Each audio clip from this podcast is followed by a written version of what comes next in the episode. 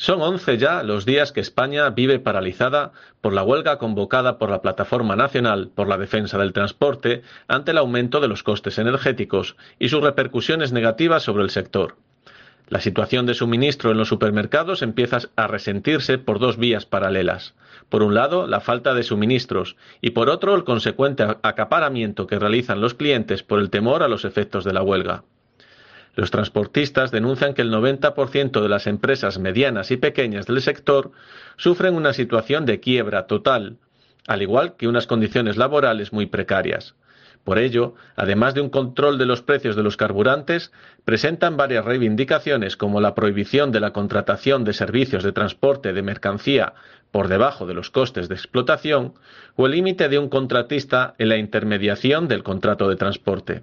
Tras rechazar una ayuda inicial de 500 millones de euros por parte del Gobierno, los responsables de esta organización, que representan el 85% de los camioneros, no han tomado parte en las negociaciones entre el Gobierno y el Comité Nacional de Transporte por Carretera, el único interlocutor válido que el Ejecutivo ha reconocido y con el que este jueves alcanzó un acuerdo en la madrugada que incluye una rebaja de 20 céntimos por litro en, en el combustible hasta el 30 de junio próximo por lo que la huelga seguirá adelante al menos para los transportistas autónomos, quienes corren el riesgo de perder el apoyo popular del que gozan si tensan demasiado la cuerda.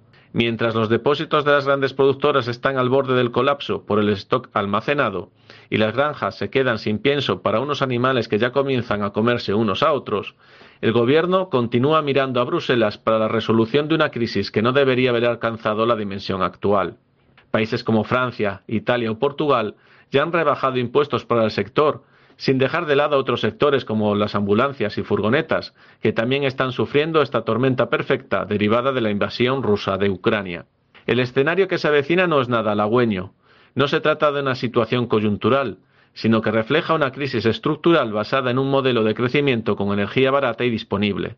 Hoy esa energía ni es barata ni está fácilmente disponible, el tránsito a energías verdes no será fácil, ni tampoco barato, por lo que nos encontramos en un periodo de transición donde la incertidumbre provoca este tipo de situaciones que me temo serán cada vez más frecuentes. Volver a lo de antes es imposible, pero la inacción no es una respuesta, y el gobierno español haría bien en sentarse no solo a negociar, sino a explicar la situación a todos los agentes sociales implicados, en lugar de tildar de fascistas a quienes protestan. Gobernar no puede reducirse a esperar a que otros te salven la papeleta. Se trata de tomar decisiones, y algunas veces con consecuencias adversas para quien las ejecuta. Vienen tiempos difíciles. Cuanto antes nos hagamos a la idea, mucho mejor. Desde España, para Radio Educación México, les ha hablado Pedro Francisco Ramos Josa.